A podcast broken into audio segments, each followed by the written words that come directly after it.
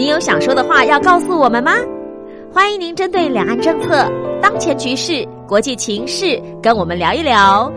只要在一百五十字以上来表达您的看法。六月三十号以前以邮戳为凭，记得将你的基本资料写清楚，寄到光华之声环宇天下事，参加自由新政就可以喽。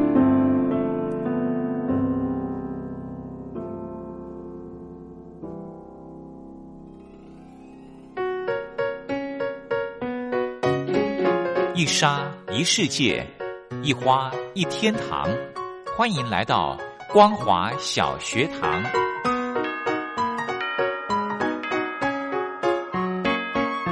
让我们一起学习，一起分享光华小学堂。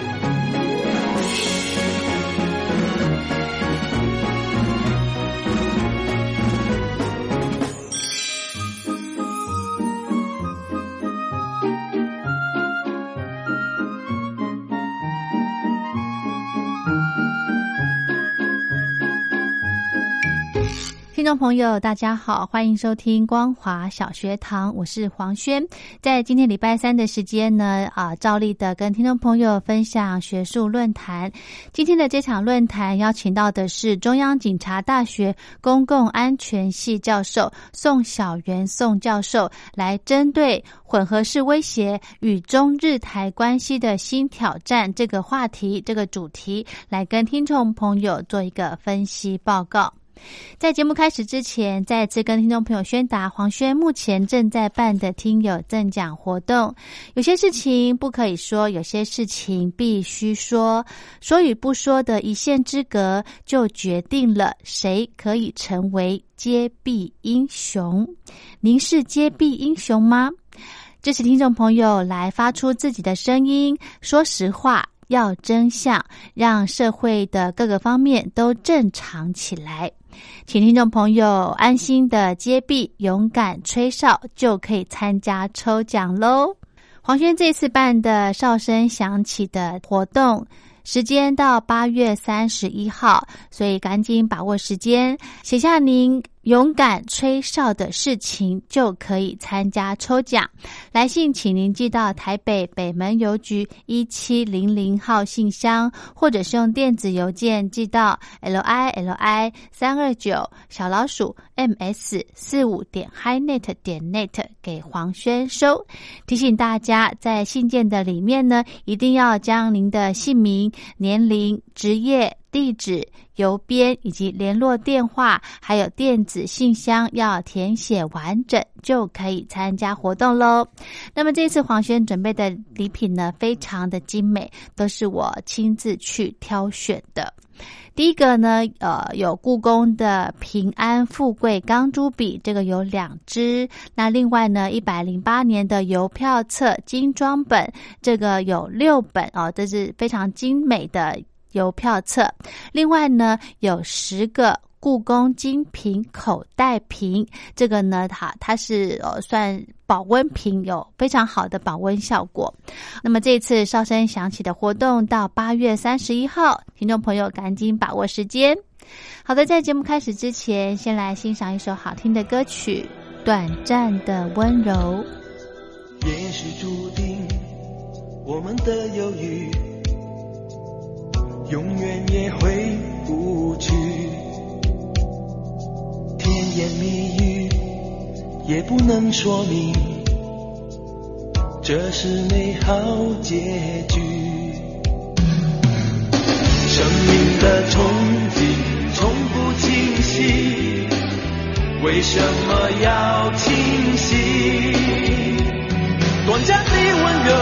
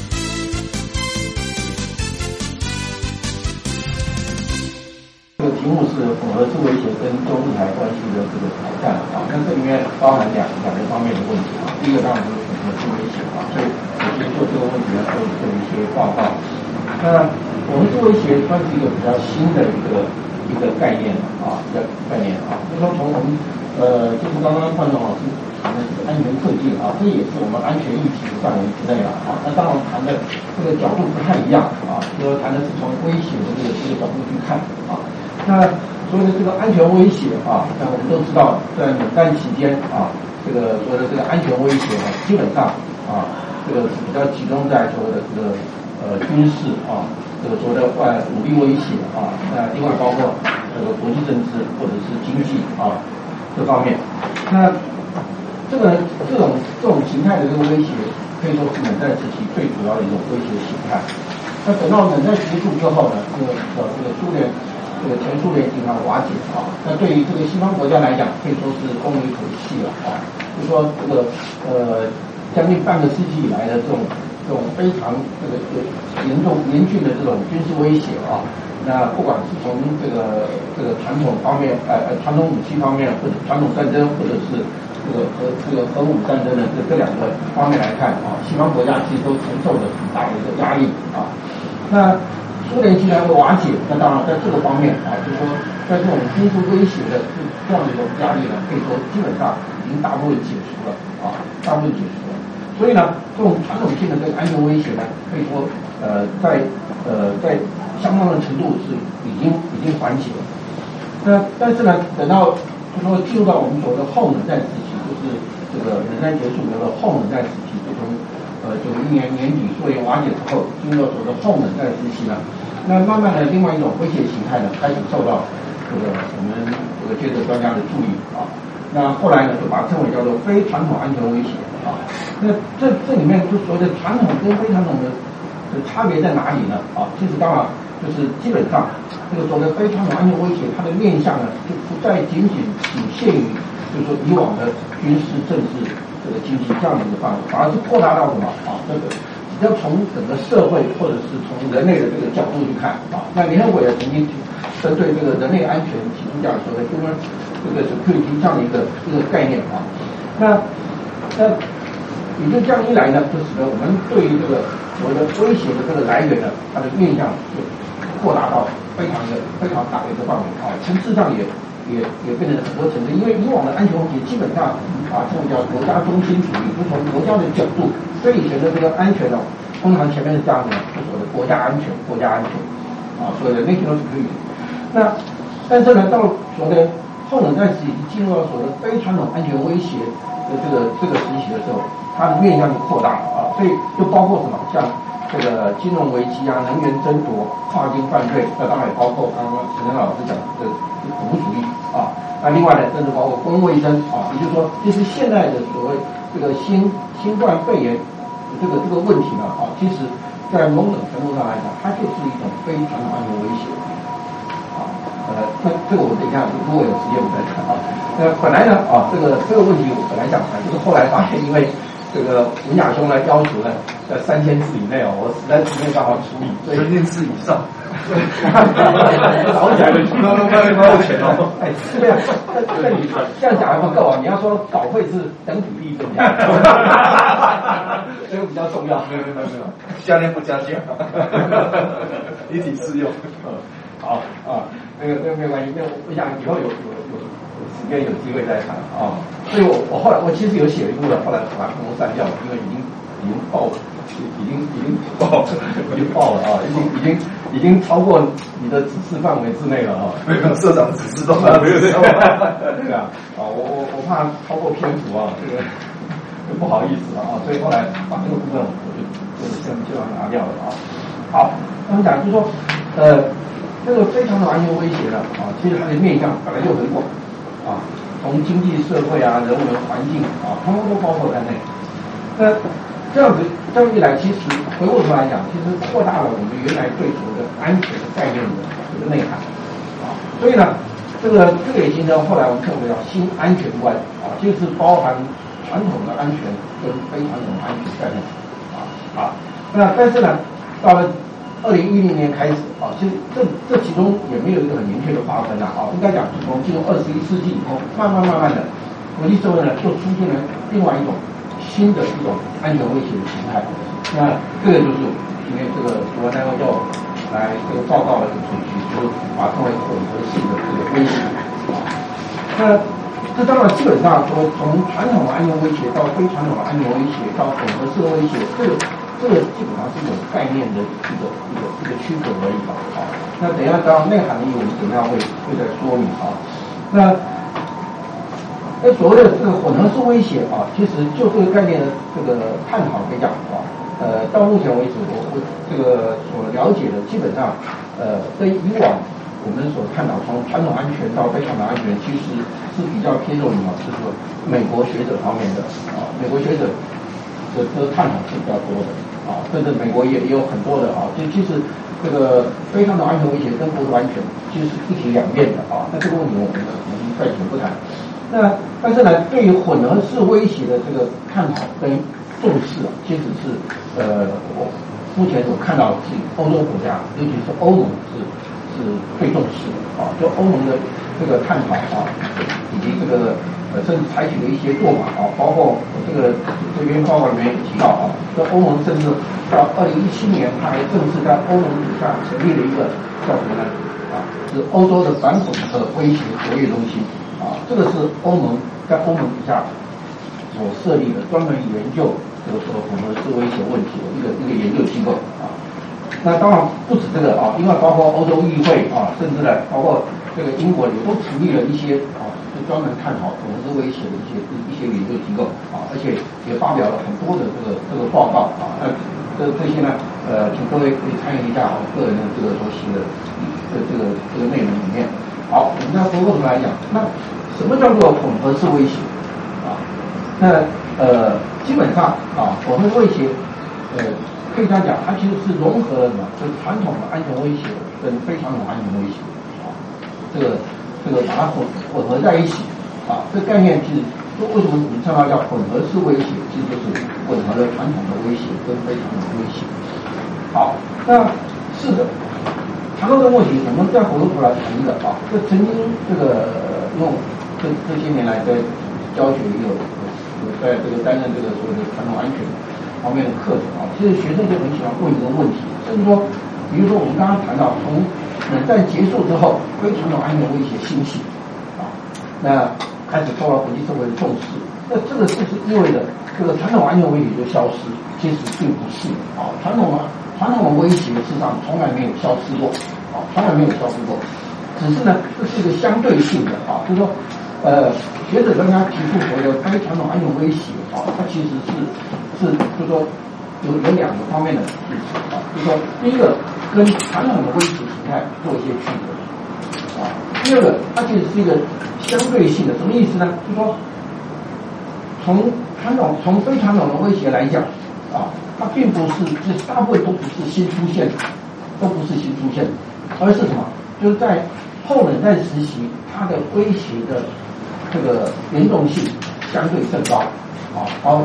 引起不重视啊。那呃，这个就可以提到我们最近这个新冠肺炎的疫情的这个这个处置方式啊。其实呃，在这个新冠肺炎疫情开始升高的时候啊，国内就已经有学者啊，那不是我啊，我我个人跟他看法是很认同。什么意思呢？就是说我们国家应该要把这个问题的处理呢，要提升层次。啊，不是由卫福部啊，卫福部处理的是单纯的公共卫生的问题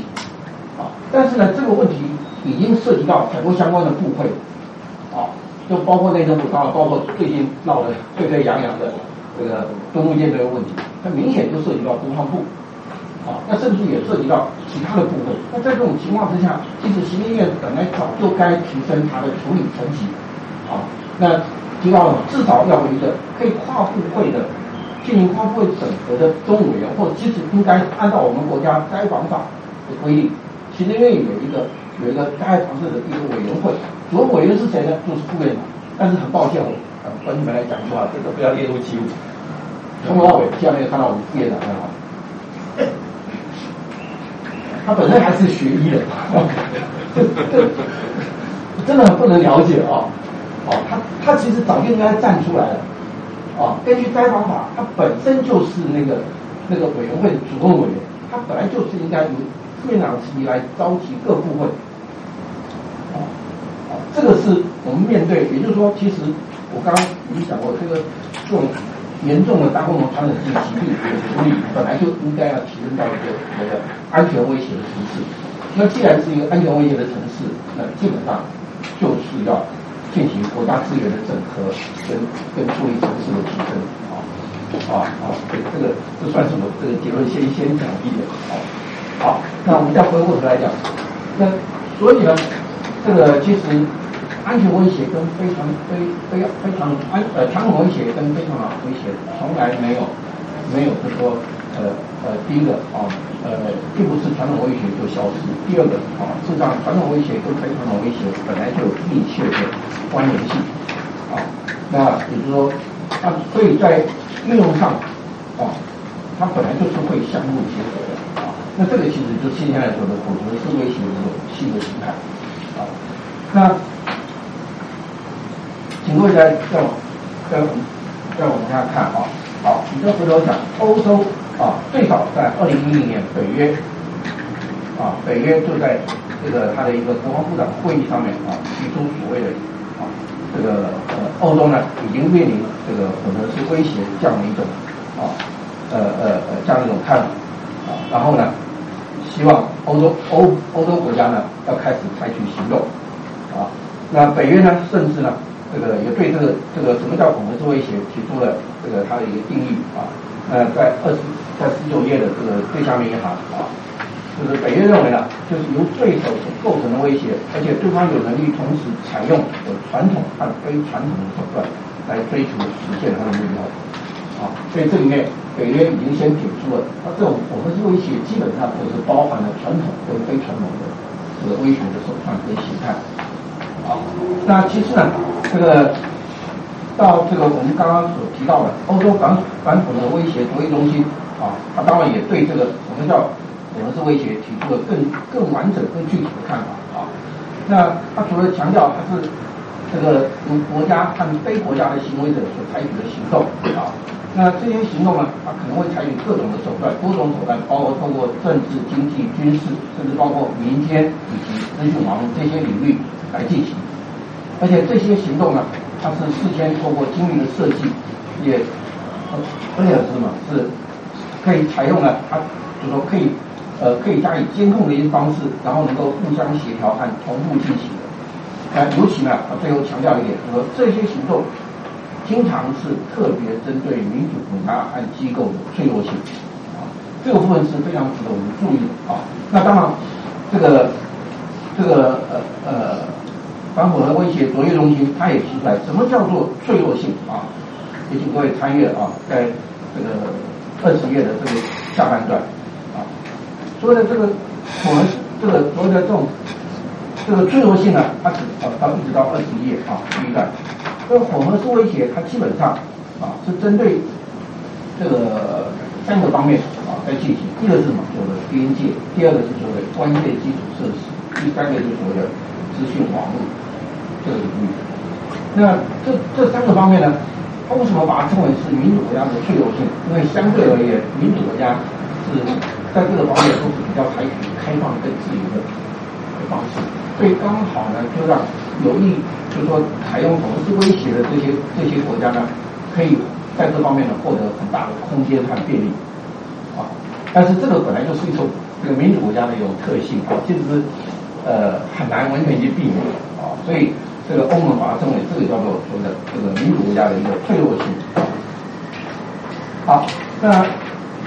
后来呢，这个这个欧盟呢也几乎对这个这个呃混合式威胁呢，他提出几个啊。就说在国际社会中最常出现的一些这个这个这个领域啊，那包括呢，就是包恐怖主义，还有网络啊，组织犯罪啊，以及是所谓的跨境犯罪到海上的这个争端啊，还有太空的空间，以及包括这个稀有资源，还有秘密行动。也就是说，这些这些方式呢，是就说有意采取混合式威胁行动的这些国家最常。这个采取一些一些呃呃呃，就透过这些这些呃领域呢去进行他们的混合式威胁的这个这个行动啊。那 欧盟呢也也曾经会诊了一些这个呃这方面的这个这几年来近十年来国际社会在这方面所出现的案例，那我们就可以发现呢啊，因为它里面就指出呢呃。在目前国际社会中，有两大强权呢，是最常使用混合式威胁的手段。呃，其中一个当然是俄罗斯，另外一个就是对岸的中国。啊，那包括呢，这个这个在网络上呢，就是说在俄罗斯呢，还有所谓国家级骇客啊。那在中共方面呢，啊，他们是通过很多的这个所谓的网络武器的使用啊。那另外，包括在海上争端的这个处理方面啊，那呃这个以及。俄罗斯在克里米亚问题的处理上啊，我们都看到都采用了什么？所谓的从传统传统的这个威胁的手段到非传统威胁手段。好，那另外呢，在混合式威胁的另外有一个很重要的特性是什么？就是我们刚才提到，它特别会透过这个就是我们现在的这种所谓的资讯资讯化以及网络化的这个社会啊，在透过这个方面呢，去进行所谓的什么？去进行。所谓的这个很多的这个这个采取很多的这个模式啊，包括释放的这个假讯息啊，甚至呢破坏这个网络的这个一些一些呃呃一些管理等等啊，那就希望呢通过这些方式呢，去一方面去混淆视听啊，或者是去这个占领所说的舆论高点啊，网络舆论的高点，那这种这些呢可以怎么样？可以可以帮助他们所。采取的传统威胁或非传统威胁的手段呢，就取得一个所谓的合理性跟正当性。那这个也是这个这个呃欧盟的研究里面啊，都特别指出来的一点啊。那其次呢啊，这个呃我在这里面也提到啊，就说因为欧洲的研究最多，所以欧洲呢也针对这个混合式威胁啊，就怎么样去去。回应或者是对抗我们做一些提出啊他们的一些建议跟跟做法啊，那这个部分呢，呃，请各位参考啊第二十三页啊，那他特别强调的什么？可以包括从政治面啊，就是还有数位资讯以及情报这三个面向啊，那这三个面向啊，这也就是说在政治方面呢是需要这个呃相关的国家呢能够相互相的合作啊，那政治的必要时候组成所谓的这个联盟。那第二个呢，是在在加强内部网络资讯安全维护，还有管理的能力啊。那最后呢，就是各国之间要进行就是说的情报合作跟分享啊。好，那以上是关于这个恐吓式威胁的部分。那接下来我呃因为篇幅跟时间有限，我简单的这个说明一下这个中台之间的对这中台之间的这个这个挑战。那事实上，啊，不管从传统的威胁或者是非传统的威胁来讲，其实呃台日呢都面对同样的威胁来源，我想都是各各位都都知道的啊。就说中共这几年这个军事在军事方面的发展非常快速啊，那尤其是具有这个呃远距离投射能力的海空军，那中共这几年啊在这方面的发展可以说是呃相当惊人的啊，那呃呃尤其是在海军方面啊，不管是在规模、数量啊，以及这个这个以及这个这个武器系统的这个水准的提升上来讲啊，就说中共目前呢。呃，可能已经快要具有具有两艘航空母舰的这个这样的一种这个远洋作战的这个这个武力啊，那啊以及这个在空军来讲啊，空中空中加油的能力已经慢慢的开始形成啊，那这些呢都使得中共呢开始有能力了把他的这个这个军事力量投射到什么，这个这个海上啊，甚至越洋。那所以呢，我们都看到啊，中共这几年其实，呃，对我们来讲，我们当然是觉得这个中共的这个经验呢不断的绕台啊。可是呢，事实上，啊，中共经验，呃，海军的这个舰艇跟空军的这个飞机啊，出海，事实上啊，它不完全是针对台湾啊。我想更重要的什么？它是这个它要突破什么所谓的西太平洋岛链的这个封锁。那目前呢，基本上已经已经对第一岛链呢，大概已经已经整个突破了啊。那这个呢，已经直直逼那所谓的第二岛链，啊，就是关岛，啊，好，那那因为这正如刚刚这个呃呃，我们这个主持人有也有谈到，也有提到的啊，那其实呃，中日之间本来就存在了一些对主权方面的这个争议，啊，那对台湾来讲，当然，我想我们也都很清楚啊，中共对台湾一直也是有这种非常。强烈的这种主权的主张啊，然后也是从来不放弃所谓的这个这个武力的这个统一的这样战略的手段，所以在这方面，这个日台都面临同样的这个这个这个军事威胁啊。那在非常的安全威胁来讲，其实呃不要说从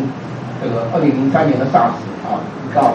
包括前几年对于说这个口蹄疫啊，就是日台方面都受到很大的这个冲击啊。那当然。这一次的这个新冠肺炎的这个这个影响更大，呃，所以所以呢，也就是说，因为台日呢在传统威胁跟非非传统威胁方面呢，都都面临同样的威胁来源，所以事实上，呃，台日在在就是说在对抗啊，怎么样对抗这个传统威胁跟非传统威胁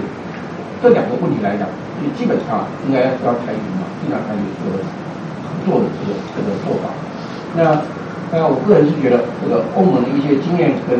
这个做法呢，是很值得我们参考的。呃，也就是说，呃，还是双方呢，其实呃，在面对这样的一种新的威胁形势之下呢，应该是合则两利，不得两失啊。这是我以上的这个简单的报告，好，请教副教授。好的，今天的这场论坛就进行到这。如果对节目内容有任何建议想法，非常欢迎您写信到台北北门邮局一七零零号信箱，或者是用电子邮件寄到 l i l i 三二九小老鼠 m s 四五点 highnet 点 net 给黄轩收。祝福您平安快乐。我们光华小学堂明天同一时间空中再会。